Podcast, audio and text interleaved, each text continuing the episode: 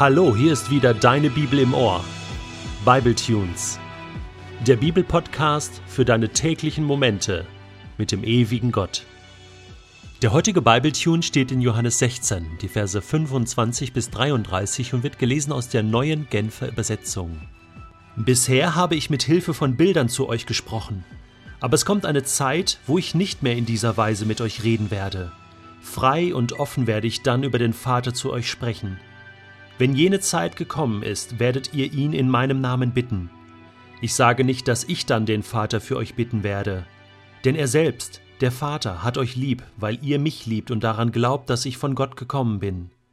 Ja, vom Vater gesandt bin ich in die Welt gekommen. Und jetzt verlasse ich die Welt wieder und gehe zum Vater zurück. Da sagten seine Jünger, Jetzt redest du frei und offen und nicht mehr in Bildern. Wir wissen jetzt, dass du alles weißt Du kennst unsere Fragen, bevor wir sie dir stellen. Darum glauben wir, dass du von Gott gekommen bist. Jetzt glaubt ihr, sagte Jesus, seht, die Zeit kommt, ja sie ist schon da, wo ihr davonlaufen werdet, jeder dorthin, wo er herkommt, und mich werdet ihr allein lassen. Aber ich bin nicht allein, der Vater ist bei mir. Ich habe euch das alles gesagt, damit ihr in mir Frieden habt. In der Welt werdet ihr hart bedrängt, doch ihr braucht euch nicht zu fürchten. Ich habe die Welt besiegt. Ich erinnere mich noch genau, wie ich mit 14 Jahren das erste Mal in meinem Leben die Bibel aufgeschlagen habe und darin gelesen habe.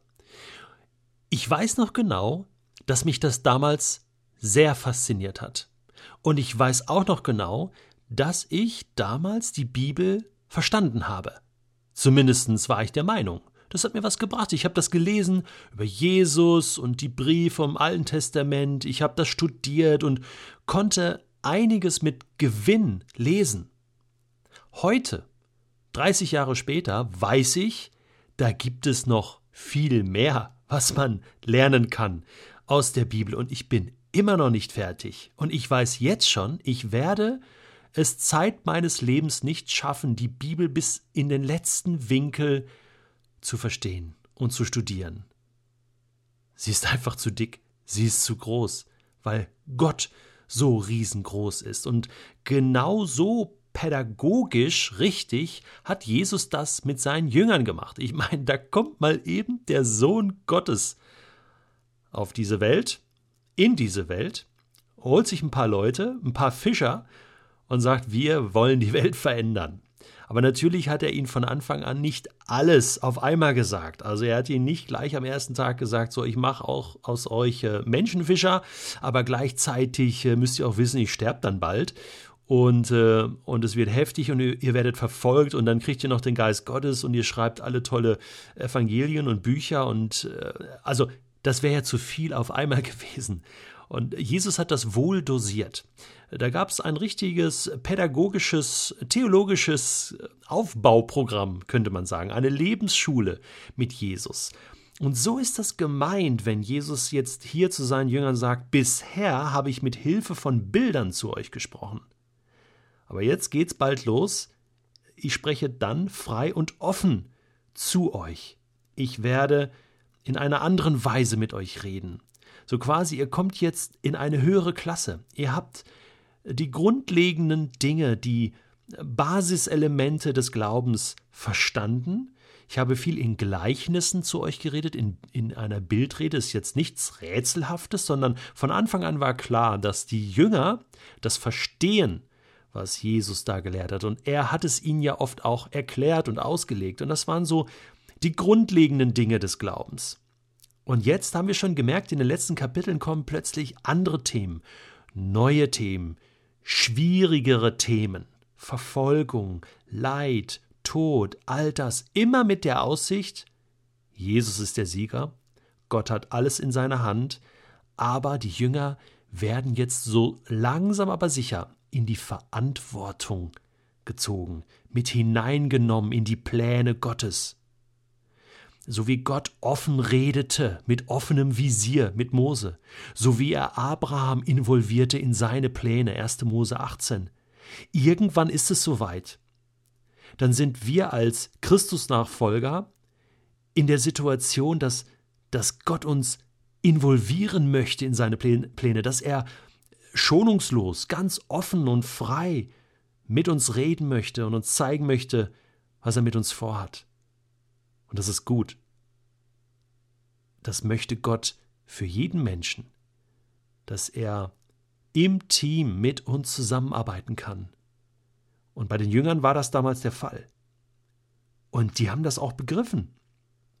Äh, vorher noch sagt Jesus, da, äh, daran werdet ihr das erkennen, ihr braucht mich gar nicht mehr als Mittler. Also ich muss nicht mehr zum Vater rennen und, und bitten, sondern das könnt ihr direkt selbst tun. Das ist auch ein Zeichen von Reife, Verantwortung. Vielleicht war dir das schon immer klar, aber lass dir das nochmal auf der Zunge zergehen. Du hast die Möglichkeit, aber auch die Verantwortung, selbst zum Vater zu gehen und ihn zu bitten. Ist dir das so klar? Machst du das jeden Tag? Übernimmst du diese Verantwortung auch und sagst, Gott, hier bin ich, sende mich, sag mir, was du von mir willst, sag mir klar und offen, äh, rede nicht in Bildern, sag mir einfach klar, was du von mir willst. Ist dir das so bewusst? Dann mach es auch. Jesus will das so. Das ist hier die, die Übergabe. Die ist mit Traurigkeit verbunden. Denn diese Stabsübergabe bedeutet, Jesus wird gehen, Jesus wird leiden, er wird sterben. Er sagt, ihr werdet mich alle im Stich lassen, ihr werdet davonlaufen. Und, und ich werde alleine sein.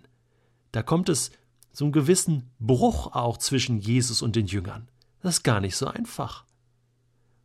Und lassen wir mal die Umstände weg, aber wenn mir jemand sagt, ich muss sterben, dann dann ist das schonungslos, frei und offen. Dann redet man nicht mehr um den heißen Brei und dann sind plötzlich ganz andere Themen wichtig. Ich kann mich erinnern, als mein Schwiegervater sehr krank war und er nur noch wenige Wochen, Monate zu leben hatte, da hat er ganz frei und offen mit uns allen gesprochen, mit seinen Kindern, mit seinen Geschwistern, mit seiner Frau. Und sagte, ich muss, ich werde sterben. Dann hat man andere Gespräche geführt, verstehst du? Da ging es nicht mehr um, hm, was machen wir nächstes Jahr im Sommer, sondern da ging es um ganz andere Themen. Wie wollen wir die nächsten Wochen gestalten? Wie soll die Beerdigung aussehen? Was möchtest du noch tun? Was möchtest du noch entscheiden? Oh Mann, und wie ist es nach dem Tod? Wie wird es im Himmel sein? Plötzlich hatten wir ganz tiefe, sinnvolle, freie, offene Gespräche mit viel Tränen, aber auch mit Freude, weil wir wussten, am Ende wird alles gut werden. Und das sagt Jesus hier auch. Er sagt, ich habe das euch jetzt alles gesagt, nicht, dass ihr in Unruhe verfallt, sondern damit ihr Frieden habt. Es ist so, in der Welt habt ihr Angst, in der Welt werdet ihr hart bedrängt, doch ihr braucht euch nicht zu fürchten. Es ist zwar alles real, aber ihr müsst keine Angst haben, denn ich habe die Welt besiegt. Das hört sich ein bisschen krass an, wie er hat die Welt besiegt. Was hat er denn besiegt? Ja, er hat den Tod besiegt. Er hat die Krankheit besiegt.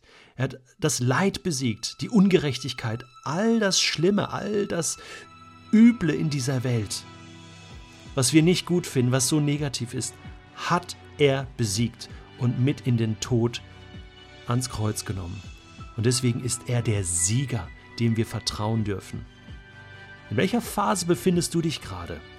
Übernimmst du schon Verantwortung im Reich Gottes? Oder lebst du noch in diesem Trugschluss, es könnte irgendetwas schiefgehen, irgendetwas könnte verloren gehen? Hast du nicht gewusst, dass der Kampf, der Krieg schon lange gewonnen ist? Dass der Sieger schon feststeht? Und dass alles andere, was wir heutzutage erleben, Peanuts ist? Jetzt ist die Zeit, aufzustehen und den Sieg Gottes in dieser Welt zu verkünden.